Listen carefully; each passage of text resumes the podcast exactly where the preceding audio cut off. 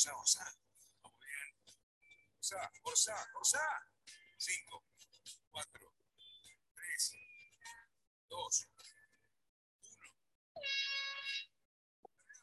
Buenas tardes, radionautas. Señores, hoy es viernes y esta es la hora justa en la que comienza el fin de semana. Así es, y bueno, con un sonido un poco bajo para mí, Lucho, estamos empezando este programa de viernes, el primer viernes del mes de septiembre. Ya queda, mamita, queda un tramito bastante corto, Cali, ¿qué decís? ¿Puedo, puedo, puedo decir algo eh, A ver. con respecto a septiembre? Para los meteorólogos, hoy comienza la primavera. Muy bien. Vamos, vamos. El día estuvo primaveral, Cerruti. El día Yo estuvo primaveral. yo estuve afuera por distintas razones y sacando un par de momentos en que el sol se ocultaba, eh, estaba muy agradable. Yo estuve afuera por distintas razones, dice Cali, porque está en libertad condicional. Así que por eso. por mañana va a cambiar todo, lamentablemente, chicos. Mañana adentro, Cali. Sí. nuevo. Ah, Sí, yo mañana- te digo una cosa, Lobo, Mañana- contáselo a Petec, Petec que tiene que correr a La Plata.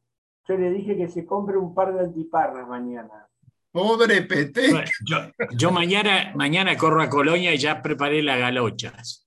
Pero, mamá mía. bien.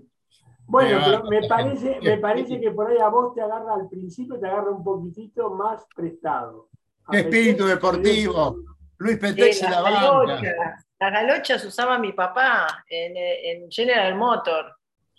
Cuando Sí, en General Motor. la, la verdad, muchachos, o sea, eh, mejor callémonos porque tenemos Puerto. Madryn, tenemos Puerto Madryn, tenemos Ushuaia, Isla de los Estados, este, Rosario, y, y nosotros estamos diciendo que nos va a agarrar un viento en el Río de la Plata. Muchachos, Qué barbaridad. eh, tengamos un poco de, de- pongamos las cosas en su dimensión.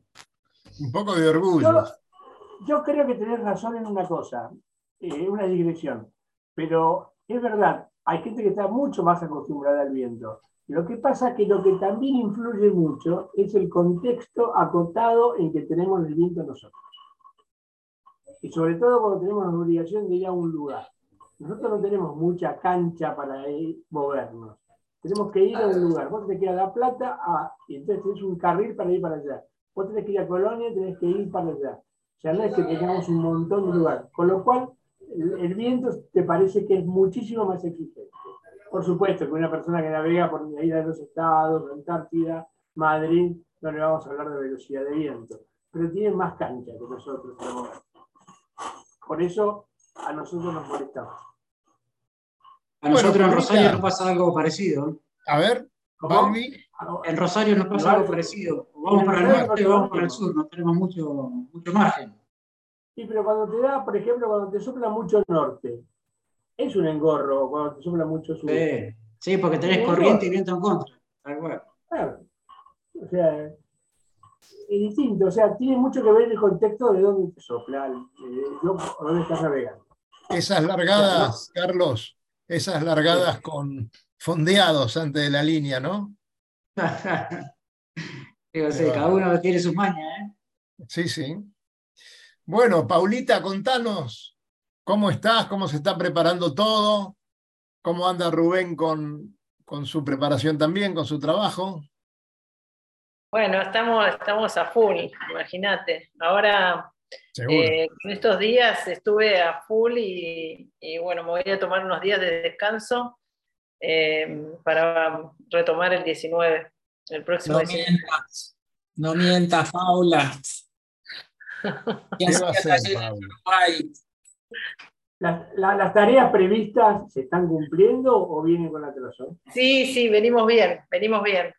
Venimos bien, bien justos también, pero bien. Bueno, mara- maravilloso. ¿Y qué- qué- Dale, Cali. No, que yo le decía a Paula que nosotros, los que estudiamos arquitectura, estábamos muy acostumbrados a tener esa angustia hasta el último momento donde nunca llegás. Entonces, cuando se está el amanecer del último día, mágicamente todo va cerrando y agarrás el rollito y lo llevas. Pero que estamos muy acostumbrados a vivir con esa sensación de angustia de que no llegás, no llegás, no llegás, no llegás. pero como dicen las abuelas, siempre se llega. Sí, sí, así, tal cual. sí. Tendrás entonces muchísima experiencia en eso, amplia. Por lo menos eh, entrenamiento tengo, lo garantizo. Sí. Qué bien. Bueno. Bueno, estamos con un tema principal que, que es la contaminación, ¿no es cierto? Este, ¿Quién quiere agarrar la posta? Y bueno, cuéntenme, Yo quiero agarrar- perdón, ¿le puedo decir una cosa? dígala. Con respecto a la contaminación, que eso viene muy bien. Eh, yo hoy agarré mi, mi bicicleta y, y siempre hago un recorrido que voy a un lugar a la mañana donde implica que vaya por el puerto de San Isidro, todo por el costado del puerto de San Isidro, y vaya hasta un lugar y vuelva por el costado del puerto de San Isidro. Que es un paseo precioso, porque uno va viendo jardines, va viendo barcos, es muy lindo. Los bordes del puerto, de las dársenas nuevas del puerto de San Isidro, las que están recién terminadas, hoy eran un asco. Eran un asco. Una mezcla de combustible y plástico que no se podía creer. Seguro. La coincidencia del tema este hoy, ¿no? Que hoy era realmente un asco. Y la cantidad, había una marea, una marea, una marea que estaba empezando a subir, con lo cual había sido bastante baja, y se veía. Y había una cantidad de plásticos, de, de manchas de hidrocarburos, de botellas, y cosas que era desusada en lo que era este, este sector. Así que Puerto, bueno, Puerto Madryn es un lugar bastante reparado por esas, esas dos bahías que tiene, tan, tan profundas, pero sin embargo también están sufriendo algún tipo de problemas, ¿no es cierto, Pía? Sí, la verdad es que en los últimos años, por lo menos desde mi parte, estoy viendo que, que cada vez más basura hay en la costa. Eh, hay mucho, mucha basura, sobre todo de las pesqueras, es lo, digamos, lo que tiene más bulto, pero también hay mucha basura de, la ciudad, de, botellas, mucho plástico de, uso cotidiano está apareciendo mucho en la línea de mareas, y eso lo trae eh, cuando llueve y que baja todo a la, a la costa volviendo, Claro. normal. Está bien, y también en algunos lugares hemos visto mucha basura de los pesqueros de las 200 millas, ¿no? Eh, sí, en realidad eh, dentro del, del, del Golfo entra, entra basura de afuera, entra Claro. mucho cascón de pesca y, y muchos cabos, tachos, los puntos de los, de los, de los baldes de, de 20 litros que usan para, para procesar el pescado. Eh, sí, la verdad que cada vez más. Qué bien, che. Bueno, vamos a ver qué se hace. ¿Y ustedes por allá tienen todo planificado para el viaje por el sur? Eh, justamente con los estudios que están por hacer, cómo, cómo está afectando por allá, eh, tanto el cambio climático como, como la polución, ¿no? Sí, es correcto. Sí, Paula, decime. Eh, no, sí, sí, es correcto. Sí, Eh, vamos a hacer exactamente igual de lo que hicimos el año pasado, a ver qué cambios notamos, eh, si hay retroceso o no, eh, hablando con la misma universidad de Chile que estamos hablando. Y, y por, el, por el tema de Isla de los Estados vamos a hacer también lo mismo que hicimos eh, la temporada pasada, eh, de hacer la limpieza de las playas de lo máximo que podamos eh, eh, limpiar, digamos. A veces no alcanza, pero bueno, se hace Sí, lo que sí, se puede. evidentemente. Nada, nada va a alcanzar, evidentemente. eh, esto está empeorando. eh, no es que, por más que se habla muchísimo más que hace 10 años, prácticamente en esa época el tema o, no era tan preocupante o la gente no, digamos que no le daba la importancia que empezó a tener luego, ¿no? Y, ahora eh, tenemos hasta alguna gente que nos dice que esto es un sistema sin retorno. ¿no? Tanto No, Pa- para- Paula, perdón, Paula, te una pregunta. Lo que llega a la isla de los estados no es eh, rezagos que generan los barcos que recalan ahí, sino eso va a parar, eh, o sea, pienso yo, ¿no? Es pregunta inclusive, eh, de el mar que lo va llevando desde, desde el del mar y, y- y recala en las playas de Isla de los Estados. ¿Es correcto, eso? Sí, correcto, Lobo. Así es. Así es. Eh, Sí. Hemos encontrado, bueno, en el programa anterior creo que se había pasado alguna que otra foto, creo, Luis, que habías eh, mostrado. Sí. Eh, mucha- muchas redes de pesca, muchos cabos que tienen mucho plástico, que eso en realidad se termina rompiendo con las rocas, la ola que golpea y se hace microplástico y después es imposible limpiarlo. Eh, nosotros levantamos mucho eso, también hay muchos plásticos como de baldes, de baldes industriales o de, eh, Sí. o de baldes de pintura, que eso es, eh, es obvio que viene del- de, de la industria pesquera, no hay otra pero de vez en cuando se encuentran algunas que otras cosas eh, que llaman la atención. Por ejemplo, bueno, estas fotos que está mostrando Luis ahora, estos son residuos en, en el canal Beagle, en la isla Chair, que es una isla chilena, eh, y no hay nadie ahí, no hay nada. O sea, eso llega flotando y se engancha ahí en, en los pastos, en, en principio en la O sea, playa, y después lo vemos así. cómo Son se todas cosas, son todas cosas que el mar se saca de encima. Exacto, sí, sí, tal Se, cual. auto- se autolimpia. Sí, Pero podemos, podemos hacer una gran diferenciación acá. Por ejemplo, hay una basura o un, de- un desperdicio que son producto de la actividad marina eh, inconsciente, que eso es de muy difícil control. Pero por el otro lado, como contaba Pía o como yo vi hoy, podemos determinar, o vemos cuando vamos al Tigre, que hay mucha basura urbana. Hay mucha basura que proviene de las ciudades que están al lado, que esa sí me parece que es de mucha más fácil contención.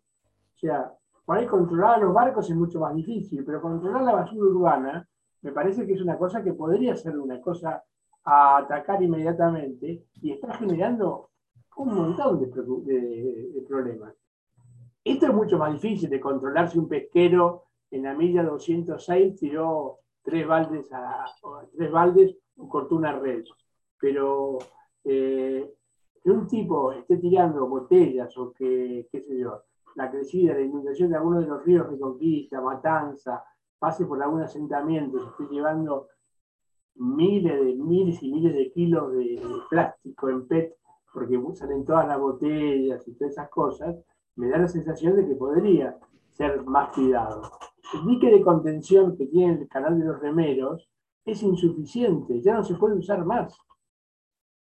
Solamente pasar con el auto y ver la cantidad de PET que, de- que hay ahí, que diariamente está trabajando la- el, el pontón con la, con la grúa, cargando miles y miles de camiones, no alcanza para contener lo que pasa. Esa basura es urbana y está afectando directamente las aguas costeras. sí, La, de- la del mar obviamente tiene una problemática indiscutiblemente peligrosa y, y mucho, pero, pero es mucho más difícil de fiscalizar. Pero esto no. Qué sé yo, ahí vos ves, por ejemplo, el resto de ejemplo. sí, eso es lo que estaba diciendo. Mirá cómo es eh, una foto que sería realmente lo que uno desearía ver, eh, que esté todo bien, pero después si te pones a ver en detalle, ahí hay un cabo, un, un cabo que está deshaciéndose Un por... pedazo de red. Claro, que es un pedazo que, es, que corresponde a una red de pesca, correcto. Ah, ahí está, qué bueno, mirá. Buenísima. No, no, está bien clarísimo. Eh, y, y eso se ve mucho en, en muchas playas que son inhóspitas. O sea, lo, lo- lo más feo es eso para mí. Eh, o sea, más allá de que todas las playas ahí en el Barrancas hemos limpiado un montón de, en, en el plan de limpieza de playas y riberas. En el ICA, en el ICA tiene el portón, cuando uno sale a navegar, se abre un portón, ¿correcto? Ese portón supuestamente contiene, pero resulta que hay mucha basura que no está flotando, sino que eh, va a una, una capa de 20 centímetros para abajo de la superficie. A y media eso agua. lo que termina entrando después a la bahía del club. Y no- nadie tira en el club, nadie tira nada. eh, eh, entonces eh, es muy feo ver eso que, que está viniendo de- del río, ¿no? En ese caso. Entonces te pones a limpiar y la verdad que no es lindo, no es grato. No es grato porque se ven cosas, eh, bueno, mire de cosas, ¿no? Sí, sí. Eh, No, la bueno, pista- se ven la cosas pista que no deben estar en el agua, sencillamente. Sí, además. sí, totalmente. Eh, la gente que entrenaba en la pista nacional de remo decía que, bueno, a veces se tienen que encontrar con cada cosa que, que entrenando es muy desagradable. Animales muertos, ¿no? Este, bolsas llenas de basura. Eh, se está haciendo un trabajo por ahí, pero bueno, también. Ahora, Dani, yo le quería preguntar a Carlos Balbi en Rosario cómo afecta el tema, porque eh, el Paraná viene con una corriente relativamente importante y bueno, viene barriendo todo, no queda tanto en las costas, salvo en algún accidente que haya por ahí, ¿no es cierto? Así es, Daniel. Eh, tenemos la suerte de tener Paraná con, con una fuerte correntada, pero ¿qué pasa? Hace varios años que estamos con una bajante muy importante. Entonces, hay dos situaciones, que es el arroyo Saladillo y el arroyo Ludueña, que están muy adentro de la ciudad. Y como dice Cali, tenemos que dividir una contaminación urbana de botellas de plástico y cosas que la gente tira por, por desidia nada más. Y después, hace tres veranos que vengo también navegando en Ushuaia, y justamente en febrero pasado, por el tema del clima, no pudimos salir y tuvimos que tomar refugio en la isla Brit, ahí en Refugio Carelo. Tuvimos 10 días en la isla, una isla chiquita de un kilómetro de largo, y recorriéndola durante esos 10 días, toda la, la costa este, que queda justo enfrente del aeropuerto de Ushuaia. Ajá. Teníamos re- restos de, de redes. Hay un cabo náutico de poliéster color verde que se usa en, en el sur, que se usan los pescadores. Llena la costa, llena de pedazos de cabo, de red y muchas botellas de la ciudad, de la misma ciudad, que como el viento oeste es muy fuerte, va a reparar ese lado y toda esta costa queda contaminada de ahí.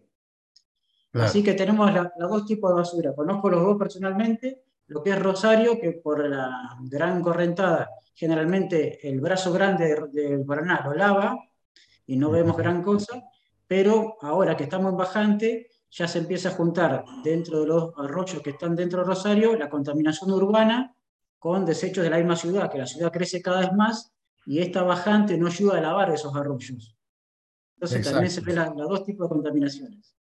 Bueno, nosotros tenemos la, la experiencia de ver eh, las dragas trabajar en los canales de nuestros clubes y lo que saca que ya está debajo del lecho del río, ¿no?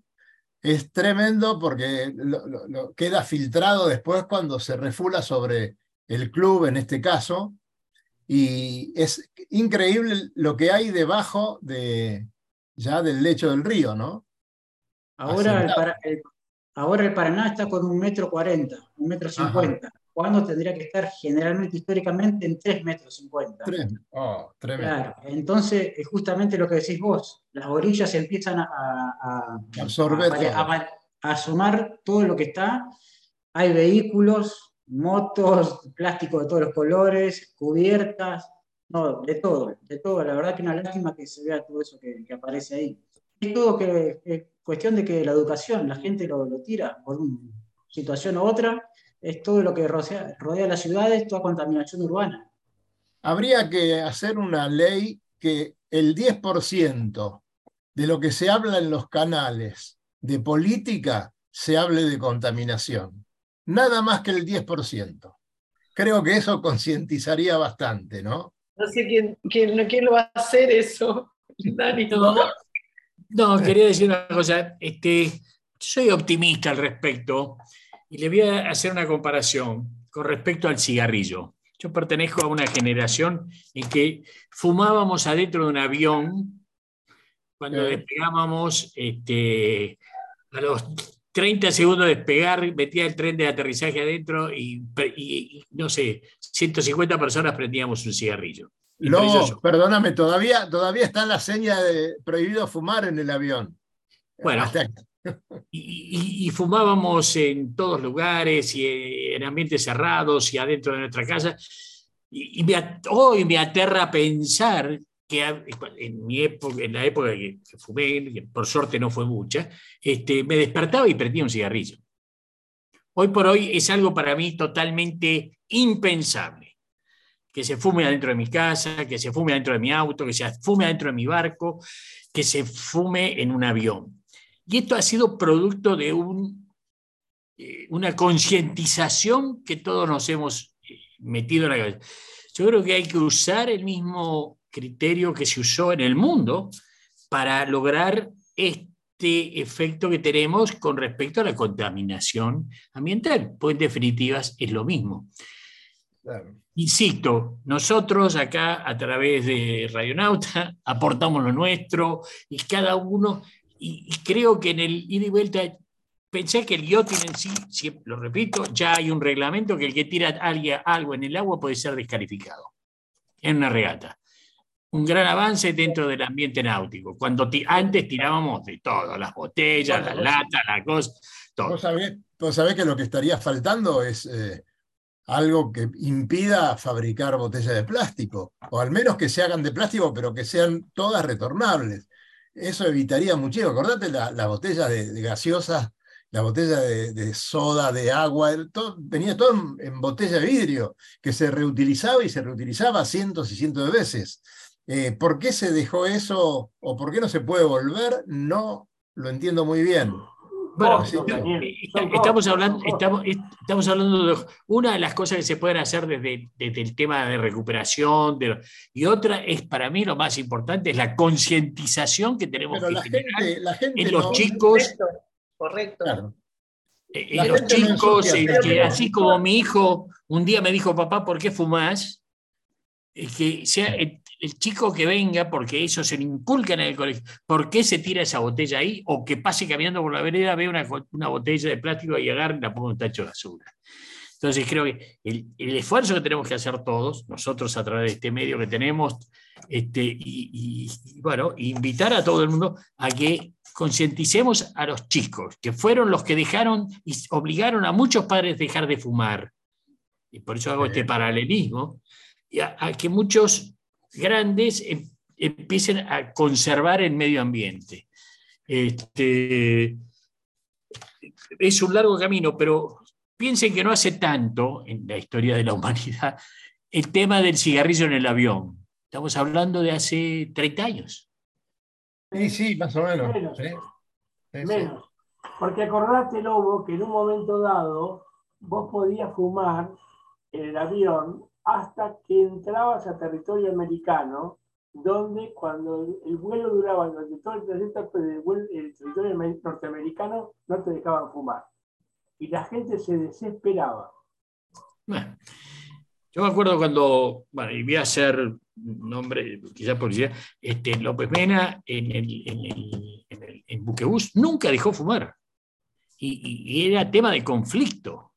Y en el único lugar, este, un obsesivo total, como es Juan Carlos López Mena, con el tema en, sus barcos, este, en el único barco que se podía fumar eran en el Ladia Isabel, en la terraza. Entonces, bueno, creo que así los empresarios en sus, en sus lugares este, que, generan transporte de gente, en todo, en todo, si ponemos todo un esfuerzo, yo creo que lo vamos a lograr para mí el, ejercicio que se hizo con el tema del cigarrillo, y, no vamos a decir que la gente no ha dejado de fumar, la gente sigue fumando.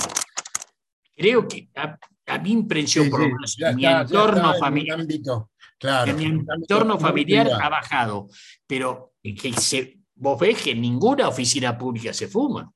No, no, desde ya. En ninguna oficina ni, pública ni privada, porque ves a los chicos los, en planta baja de muy lindos edificios, los este, empleados fumando en la calle, esa era la vereda a fumar. Así que ese mismo criterio, esa misma estrategia es la que creo que tenemos que poner en marcha, que ya de alguna manera está, porque nosotros ya somos, por nuestra cultura y educación, ya preservamos el medio ambiente. Además, eh, bienvenido, bienvenido Claudio a Radionautas, eh, es de Ushuaia. Claudio, ¿cómo te va? No te estamos viendo, pero sería bueno. ¿eh? ¿Nos escucha, Claudio? Hola, buenas tardes, ¿cómo va? Muy bien, muy bien. ¿Todo bien? Ahí estamos viendo. ¿De qué tal? Claudio está muy acostumbrado a radio, entonces capaz que la parte de, de video no, no, no lo trae a- con, con su ADN, este, pero sí en su ADN trae este, ecovida ambiente, ¿sí? Y, y el respeto por, el, por la naturaleza y, bueno, tratar de concientizar lo que decía el Lobo un poco hace unos, unos pequeños segundos y, tratar de mostrar eso en un ambiente que uno pensaría, ¿no? En Ushuaia pensaría que, que es como lo primordial, es para todo el mundo está pensando en eso y pareciera, por lo poco que uno sabe y por lo que nos cuenta Rubén y Paula, qué sé yo, no están así. ¿Qué decís, Claudio? ¿Qué tal? Buenas tardes. Es un gusto ante todo estar con ustedes dialogando esta tarde. Eh, y sí, como dice, como hablábamos justamente el otro día con Paula, eh, acá en Ushuaia el tema de la basura es un tema bastante complejo y de debate, o sea que se viene trabajando en los últimos años mucho y principalmente en lo que es la zona de las islas. Eh, bueno, hace poco se estuvo haciendo una campaña en el marco del mes de los océanos, todo lo que es la parte de las islas Bridget y demás, para hacer limpieza. Aunque no, se, pare- aunque no parezca, se junta mucha basura, pero con esto del compromiso social y los distintos actores que se suman, desde buzos, embarcaciones y demás, se va reduciendo un poco ese impacto de lo que es la basura en el mar, en las islas, en la costa y demás.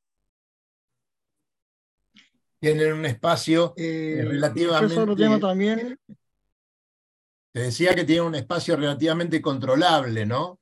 Eh, se puede hacer alguna, algún trabajo desde los municipios, entonces es, es más sencillo. sí, digamos que lo que nos beneficia un poco también es esto de que en los últimos tiempos, eh, tanto por su lado el, el municipio como por ahí algunas organizaciones que están bastante comprometidas con el tema de la limpieza y demás, eh, acompaña esta acción y, este compromiso de, respetar el lugar y de conservarlo. Sí. O sea, si uno va a la playa a tomar mates o algo, es hermoso disfrutar de la playa limpia, de no tener que estar juntando la basura y demás. Eh, algo anecdotario que nos contaron hace poco las chicas de, de Nados en Aguas Frías, eh, justo una de las chicas tuvo una complicación porque se le enganchó una línea de pesca y tenía que estar lidiando con esa línea para, no, para, no, para poder seguir nadando. Y después otra complicación que tuvo también dentro de una zona protegida, que es un área en la cual no se puede hacer actividades de, o sea, más allá de las actividades deportivas, no se puede estar remontando barriletes ni nada. Estaban rematando un barrilete, se cayó el barrilete, se le en el cuerpo, y si no la rescataba su compañero de nado, habría terminado mal ella. Claro. Eh, yo sé que mal de muchos, consuelo de tontos, pero vio el otro día una, una especie de un video de YouTube de un señor que acostumbra, noruego, que acostumbra a navegar en solitario, y estaba navegando en el Mar del Norte, yendo desde Noruega al norte de Escocia. Eh, en el recorrido tuvo dos episodios de engancharse su barco con redes de pesca. O sea, con lo cual quiero decir que, quiero decir que, digamos, ya sé que es mal de mucho consuelo de tontos, pero que estamos hablando de una especie de epidemia de basura, de todo tipo. Sí, desde ya. Bueno, mira, tengo entendido que en el Pacífico, en el Pacífico Norte hay una isla grande como la provincia de Buenos Aires, este, de, de elementos este, plásticos flotando. Ajá, sí, de verdad. Lamentable. Y estamos hablando del tamaño de la provincia de Buenos Aires. Hay, eh, creo que el domingo hay elecciones en esa isla también. Ya Sí. tienen autoridades. qué, qué cosa, ¿no? Riámonos un poquito porque si no, yo les quiero decir que, Cali, para vos, presta atención porque la pintura para tu barco que estás ahí en el varadero es Shori. La masilla es Shori. ¿Y los barnices, Cali? ¿le va- ¿Vas a barnizar algo? Mira, yo, yo, Carlos Cerruti, barnizo con Yori. Vos, Gioverno, ¿con qué barnizás? Yo tenía, tenía Alba la otra vez, pero no digas nada, se va a enojar. No, pero para, la- para el barco, ni hablar. Shori. Así que ya saben, excelencia en pintura es donde las encontramos en Náutica Escalada, con la atención de toda la gente de, de Daniel Zimmerman. Y bueno, ahí tenés el consejo seguro, el consejo exacto, y el mail es shori.com.ar, ahí vas a ver todos los productos. Así que bueno, muchachos, sigamos arreglando los barcos porque los plásticos, estos que hace tiempo se preguntaban los, como dice el lobo, los antiguos viejos de antes, ¿cuándo va a llegar la, el fin de un barco de plástico? ¿Cuál es la vida útil?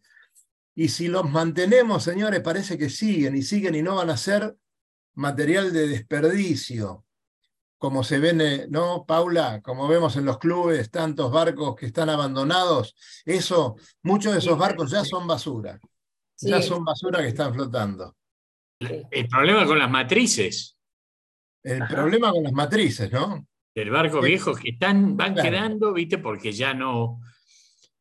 Se han- eh, no, no porque se, no se dejan de usar porque ya los barcos son, ya son viejos, este, ya nos, di- desde el punto de vista de diseño, y, y nosotros los que andamos caminando la ribera las vemos ahí abandonadas y realmente es un problema bastante grande. Sé de un astillero Claro. que dejó abandonada una ruta, la dejó tirada, una, una matriz de 49 pies. Qué bárbaro, Qué terrible, sí. qué sí. bárbaro. Directamente fue, pum, la dejó ahí tirada en la ruta y a que Dios.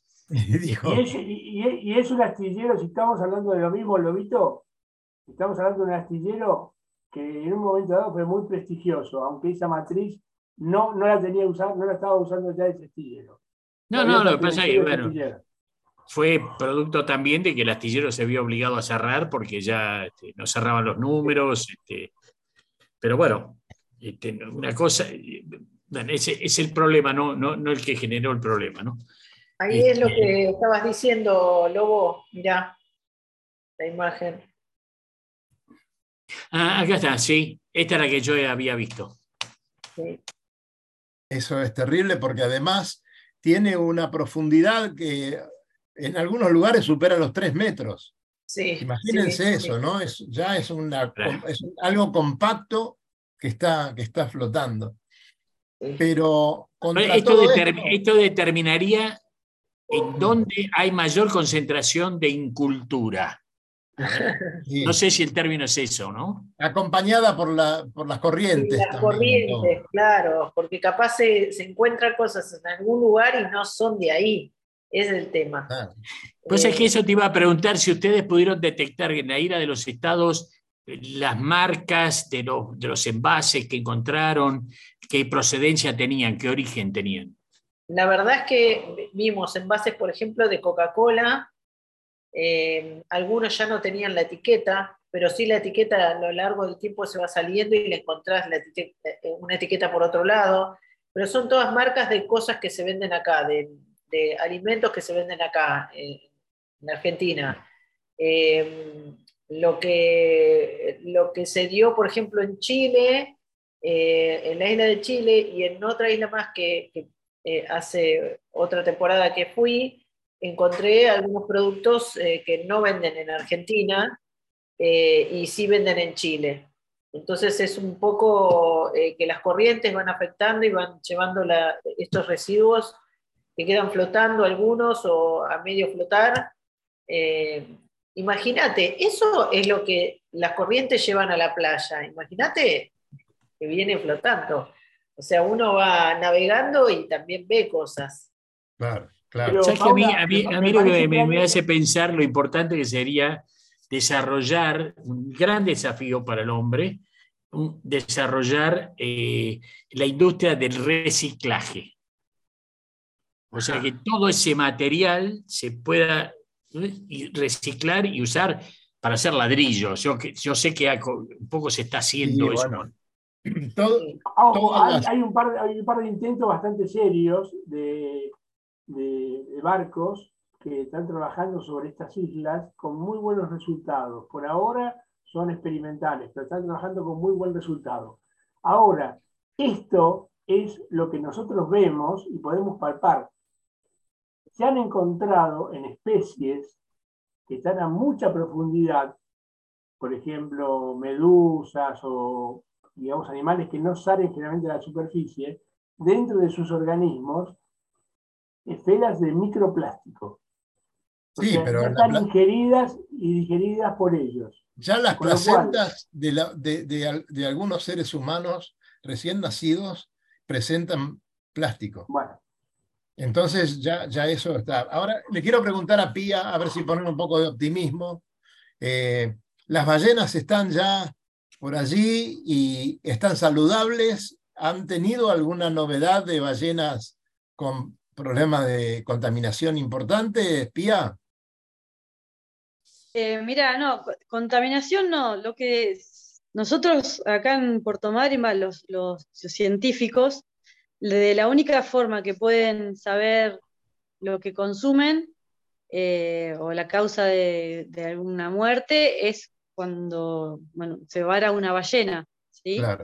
y los científicos aprovechan el momento ese de, de- de varamiento para sacar muestras de todo tipo y justamente hace un mes tuvimos una charla con, con la gente del CONICET de acá de Puerto Madryn y nos decían que están encontrando eh, muchos microplásticos y bolsas también, eh, porque las ballenas, no sé si saben, son filtradoras, ellas toman una bocanada de agua con, con, con krill, con, con lo que Mm. comen, y después eh, presionando con la lengua, eh, expulsan el agua y queda todo el, todo el sólido dentro de su organismo.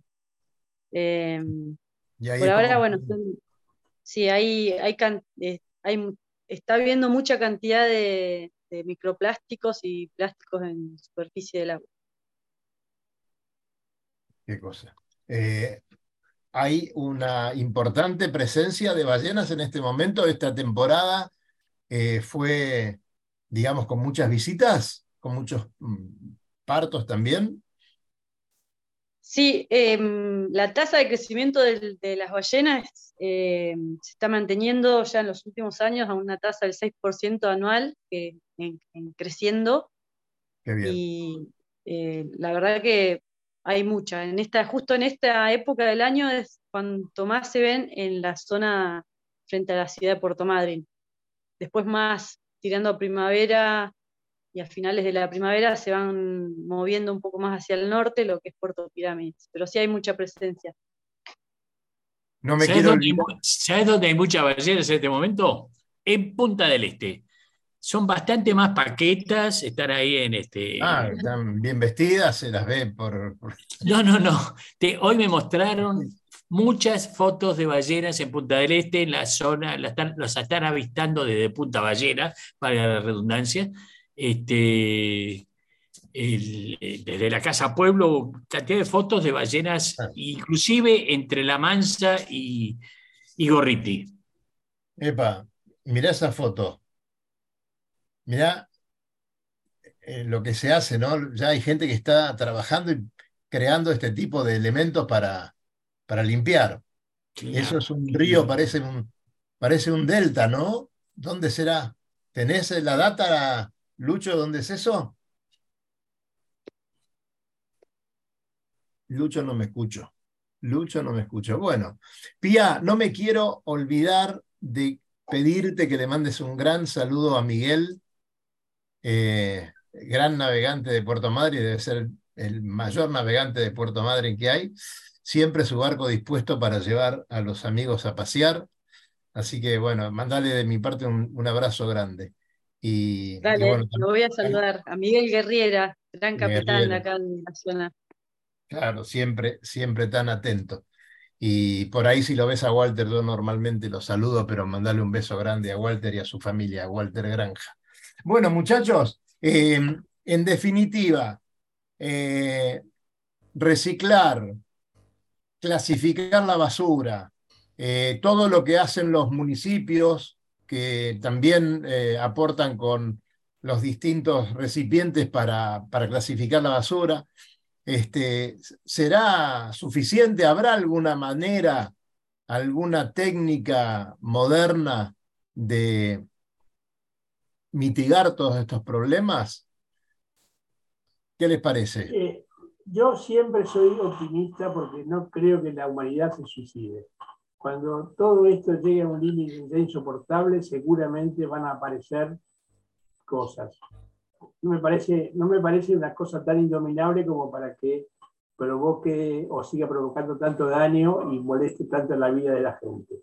Creo que, como dijo el Lobo, encontrarle un valor de reciclaje a todo este residuo. Hay un montón de residuos que son reciclados. Eh, me parece que tiene que haber una política que seguramente va a triunfar. Probablemente no la veamos nuestra generación, pero sí lo van a lograr las generaciones futuras. Pero eh, estoy seguro que algunas soluciones van a encontrar. Estoy seguro que este perro quiere decir algo, porque el, el tema del- de los perros también, y me toca muy de cerca porque tengo muchas discusiones con, eh, con algunos de mis familiares. Eh, Sí, con el perro también. Es la famosa caca de perro. Dígame una cosa. A ver, Ah, pensé que con el perro. Hay que No, ir- estás equivocado, Dani, ya te lo digo. Evitémonos este minuto que te va a poner no. en una situación incómoda No, absolutamente. lo único que- a ver, Carlos, Carlos tiene la respuesta. Daniel, ya, Mirá, a ver, Carlos, Carlos, ¿qué por te- favor. ¿qué te parece lo que, lo Ojo que que yo soy digo? veterinario. Ojo que soy Bueno. veterinario. Veterinario, decime una cosa. ¿No es una absoluta ridiculez juntar la caca de un perro en una bolsita para después tirarla a un lugar donde esa caca con la bolsita van a estar años? En cambio, la caquita que quedó ahí en la veredita o en... Está bien que eso también está mal, ¿eh? Yo no digo que está bien. Pero el que inventó la Viene, bolsita... viene acomodando el caquita, discurso, te de medio a medio, ¿no? Ay, estoy cambiando de un momento a otro. No. a medida que vas contando, es incompatible la bolsa de nylon con materia orgánica. Claro. Y la bolsa, si fuera de que se biodegrada, Papel. sería un, un golazo. Un papel, Claro. una bolsita de papel o lo que sea. Pero sí, primero que la materia fecal hay que juntarla, porque todos los vecinos tienen derecho a tener una vereda limpia, pero el, el nylon ha invadido todas las esferas de, de- de nuestra vida y hoy- sabemos hoy que es un mal, un mal innecesario, ¿no es cierto?, que se puede reemplazar por otra, otro material. Entonces, el- ese es el ejemplo puntual donde vos decís que una materia orgánica que la tirás, es más, si juntáramos, lo ponemos de abono en el campo, directamente, pero con la bolsa de nylon ya eh, arruinaste todo, digamos. Ya, Arruinaste todo. Exacto. Exactamente. Y te la dejan Yo creo que, en, en el yo creo que nos está, nos está llevando por delante eh, el modernismo, el hacer todo rápido, está convirtiendo que estemos destruyendo el planeta. Eh, no sé, yo siempre hago hincapié con los chicos, en, no sé, está en boga el fútbol más que nunca, ahora que somos campeones mundiales, y yo lo que veo que, por ejemplo, eh, los jugadores de fútbol que los ve todo el mundo se hidratan con botellas de agua descartables, por ejemplo, y los ven que abren una, dos, tres, diez botellas por día por, eh, por partido, y bueno, eso lo, lo ven los chicos. Para mí la, la mejor solución es la educación y que el cambio vaya de la mano de ellos, y, que no es normal ir a caminar por tu barrio y encontrarte basura por todos lados. Eso no tiene que ser normal. Eh, los chicos tienen que, ver la otra realidad de que cuidar el medio ambiente y, que el cambio está en hecho. Nosotros por ahí estamos, som- somos una generación que, que tiene que aprender mucho, pero los chicos eh, me parece que traen, van a traer la solución.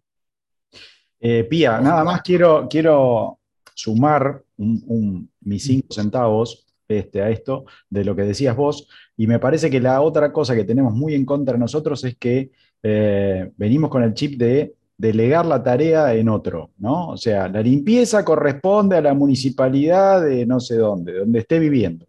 Y la verdad que eso lo tenemos que dejar de lado y tenemos que empezar a ponernos responsables nosotros de que la limpieza es parte nuestra y que la basura la generamos nosotros y, y, digamos, el evento extraordinario podrá ser que lo lleve adelante la municipalidad o el Estado, quien sea, pero si nosotros no empezamos con esa educación y ese control, este, va a ser muy difícil de revertir esto. Y no quiero citar a, a nuestra amiga Pato Hinchot porque estamos casi por terminar el programa y no quiero que todos nos vayamos llorando a los rincones, este, porque ella dice que estamos casi, casi en el borde del abismo. Agarra, nos tienen agarrado el cinturón, pero estamos ahí medio, medio cayéndonos ya. Así que, este, eh, ah, quería, la verdad, quería recuperar un poco a Rubén, que, que tiene, tiene su visión de la Antártida y de, y de la isla de los estados y qué sé yo, y, y me gustaba esa foto también, ¿no? Un poco, Ese- esa cosa que nos comentaba la otra vez que, o, o no sé si fue Paula,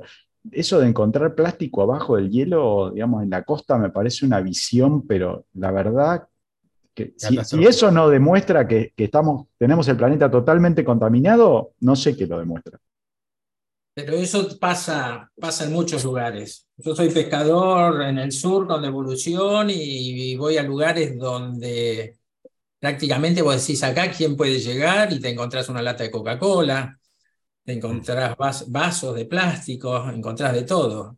Y, y uno, yo los voy juntando y me los llevo en el bolsillo. Pero también hay que ver lo que pasa en el Delta, ¿no es cierto? Yo mañana me voy al Paranaminí y yo veo el domingo que bajan las bolsas negras, ataditas, perfectas, pero flotando en el río, ¿viste? Yo creo que hay que atacar por, por varios lados. Mismo por, por el- la gente que vive en el Delta, ¿no es cierto? Donde se genera mucha, mucha basura, la gente la, la, la acumula, la guarda, pero tenemos el problema la, Ahora, por suerte, hay menos inunda- inundaciones, pero hace tres años teníamos cinco o seis eh, subidas del río por, por mes, ¿viste? Y la basura, ¿quién la recoge esa, viste? Sobre Sí, todo sí. los plásticos, porque en la isla también muchas cosas se entierran, ¿no? No. Claudio, ah, allá en Ushuaia, eh, yo no sé si sos de toda la vida de esa zona, pero seguramente como no hay tantos edificios, no hayan visto eh, los incineradores que tenían antes los edificios, que aún hay algunos que han quedado los espacios. Eso se dejó de, utilizar justamente porque también tenía un tipo de contaminación, si bien estabas, no tirabas la basura, pero contaminabas de otra manera. Este, Claudio, la pregunta es, este, ¿vos viviste en, en alguna ciudad importante o siempre estuviste en Ushuaia? Anteriormente estaba viviendo, o sea, hasta el 2002, vivíamos en Buenos Aires. eh, Ajá. o sea, les pido disculpas por ahí si estoy yendo y viniendo, estoy justo en la producción del programa. Uy, Eh, No te preocupes, ¿eh? eh, Pero quiero decir, fíjate cómo... viví en Buenos cambios- Aires mu- mucho tiempo. Claro. Y acá en te- Ushuaia en los últimos años sí se está dando muchas construcciones, muchos edificios grandes, eh, los cuales están generando un impacto visual en lo que es la naturaleza común. O sea, por decir, tenés un- en el medio de la ciudad tenés un edificio que te tapa el glaciar Le Martial. O Mirá. tenés a lo largo la- las, las avenidas principales de acá, que son la Maipú, o la calle principal, eh, tenés cartelería de publicidad que genera un gran impacto visual y no hay una ordenanza municipal o una, o una modificación que te impide esa publicidad. Claro, claro. O sea, más allá del impacto visual, es el riesgo de accidentes que puede generarse y demás. Bueno, eh, contaminación visual para hacerles un cierre, Sí, para hacerles un cierre y no hacerlo, no faltarles el respeto. de Eh, ninguna justo manera. también- justamente estaba mirando recién la foto que la foto que estaban compartiendo de, las playas con los pingüinos y demás, que lo hablaba justamente la semana pasada. Y agradezco de paso a Paula por la invitación. Eh, cosas insólitas que hemos llegado a sacar de Ushuaia, de las playas con los buzos que hemos participado. eh, en lo que es entre Tolvi y Ushuaia, a la bajada del Garibaldi, está el lago escondido.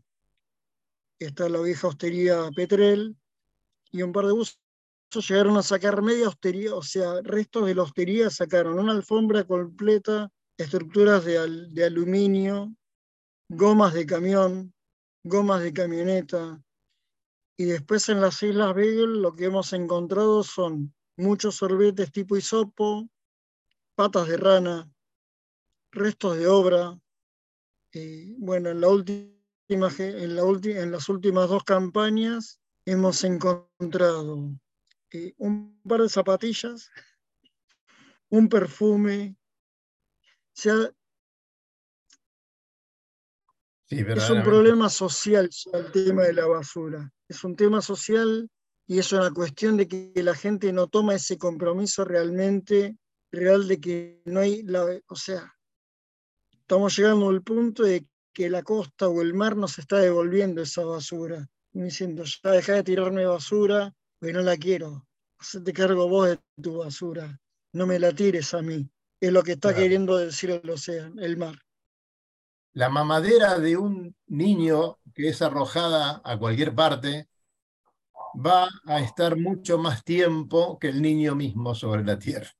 Así que imagínate que ya ese ejemplo es tremendo. Claudio, te agradecemos mucho el contacto y queremos que les mande un saludo muy grande a toda tu audiencia y, bueno, seguiremos tratando de comunicarnos para, para ver cómo están las cosas por allí y para lo que necesites de acá. Gracias.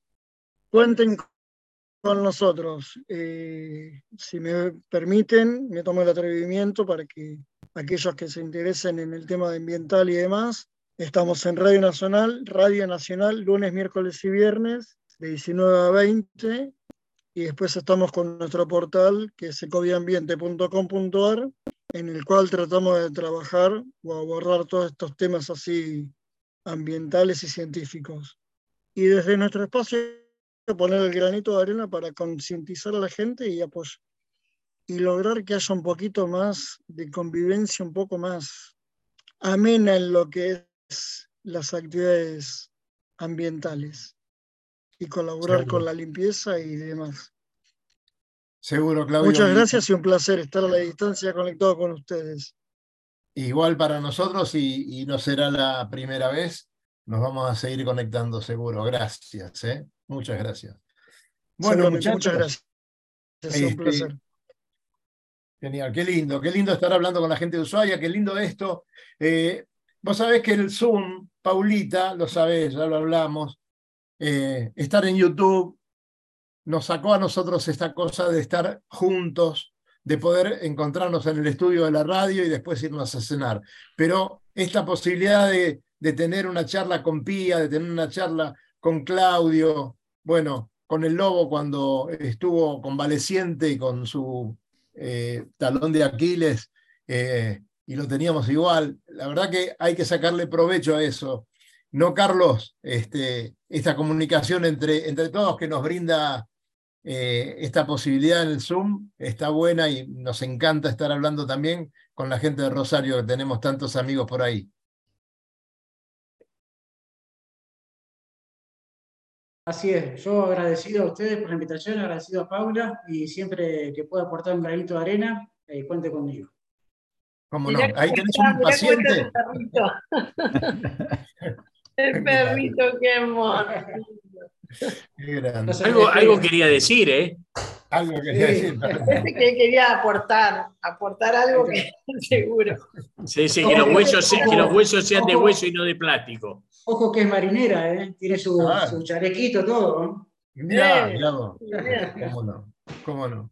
Ahí, ahí Dani, mira, eh, Rubén está mostrando lo que fue Sí. la, la limpieza de la playa de la isla Chair en Chile, en el canal Beagle. Ahí se ve, él hizo una filmación con dron, eh, un poco de lo que era eh, ¿no? la, la cercanía con la suciedad que había, que era impresionante, ahí algo se ve, pero después se alejó el dron y, y vio la inmensidad, ¿no? que, que, que es, es inmenso el lugar y qué poco uno puede hacer, pero hacerlo a uno lo, lo hace feliz. A mí por lo menos me da felicidad limpiar las playas. Eh, me sorprende de cosas todo el tiempo que encuentro, pero me da, no sé, me da felicidad eso. Bien. Lo primero que hay que hacer es no generarla la basura. Ah, por supuesto, sí, la educación, que era lo que decías. Después, te- después tenemos toda, la- toda una vida para limpiar. Sí, si correcto. Y que haya políticas también, ¿no? Porque si nosotros desde nuestro lugar como civiles hacemos esto, si no, no acompaña el Estado, no acompañan, eh, hay un montón de cosas que se tienen que dar para que la rueda gire, digamos. Si nosotros Claro. eh, levantamos estos plásticos, los ponemos en un lugar donde va a ir plástico y después esos plásticos de repente en algún lado los juntan con los orgánicos y los entierran, Sí. entonces ya estamos en lo mismo que nada. Es como que uno hace dentro de lo que pueda, pero después hay un montón de, de instituciones, gobierno, tendencia y todo. Tiene que funcionar para, para, que, para que se llegue a un buen fin, ¿no? Hay una escuela en la zona sur, en, en- cerca de Avellaneda, por ejemplo, que el, profesor de ciencias eh, desarrolló un horno eh, que mm, los chicos juntan las tapitas, las parten, las hacen las con diferentes colores y hacen muebles. Y hacen la- hicieron las banquetas, por ejemplo, para, eh, para el jardín de infantes, después hicieron mesas para la parte de administración de la escuela. Esas cosas, bueno, eh, los que hacen ladrillos también, que el otro día eh, creo que Dani, vos habías dicho, eh, Sí, sí, hay una cantidad de desarrollos de esos que son Claro. excelentes y tienen propiedades que- muy importantes. sí, sí, sí. Chicos, Yo, por faltan dos tengo una minutos especie, para de, una irnos. especie de denuncia, que soy testigo de esto Uy. permanentemente, que es la compañía de reci- que, reco- que reco- que recoge los residuos de acá de San Isidro, eh, junta todo y la tira en grandes montones acá cerca de mi casa, muy cerca del río. Después van otros camiones a recogerlas, pero se junta una parva de ese tipo de cosas.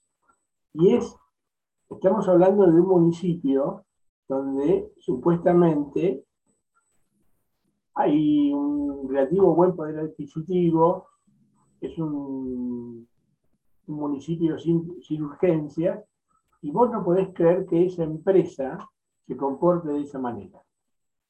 Es increíble, increíble lo que está haciendo acá en San Isidro. Yo soy testigo porque lo veo todos los días.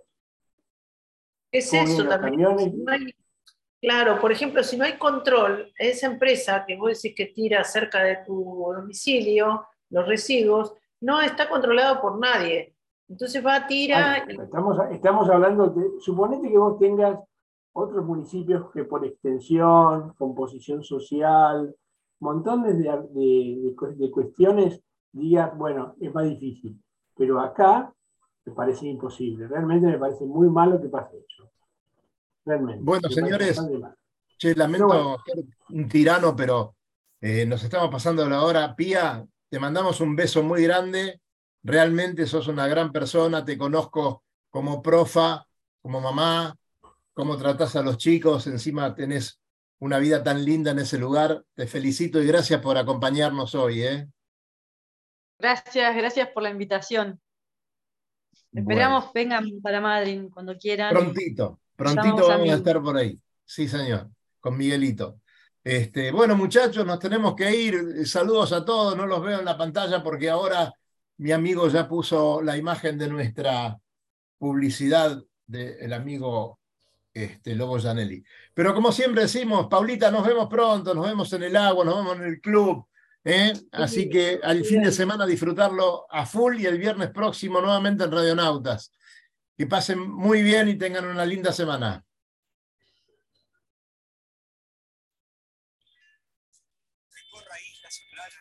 Chao, chao.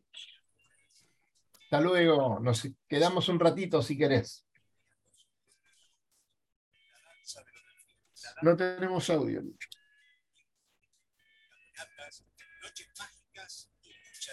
Lo digo yo, ¿eh? Lo digo yo. Esta, es, magnífico poder estar ahí en esos barcos que solamente como musical con el Lobo Janelli, eh, la embarcación que necesitas para pasar esa semana maravillosa, eh, bueno, la puedes tener. Llamalo al Lobo, ahí van a aparecer los teléfonos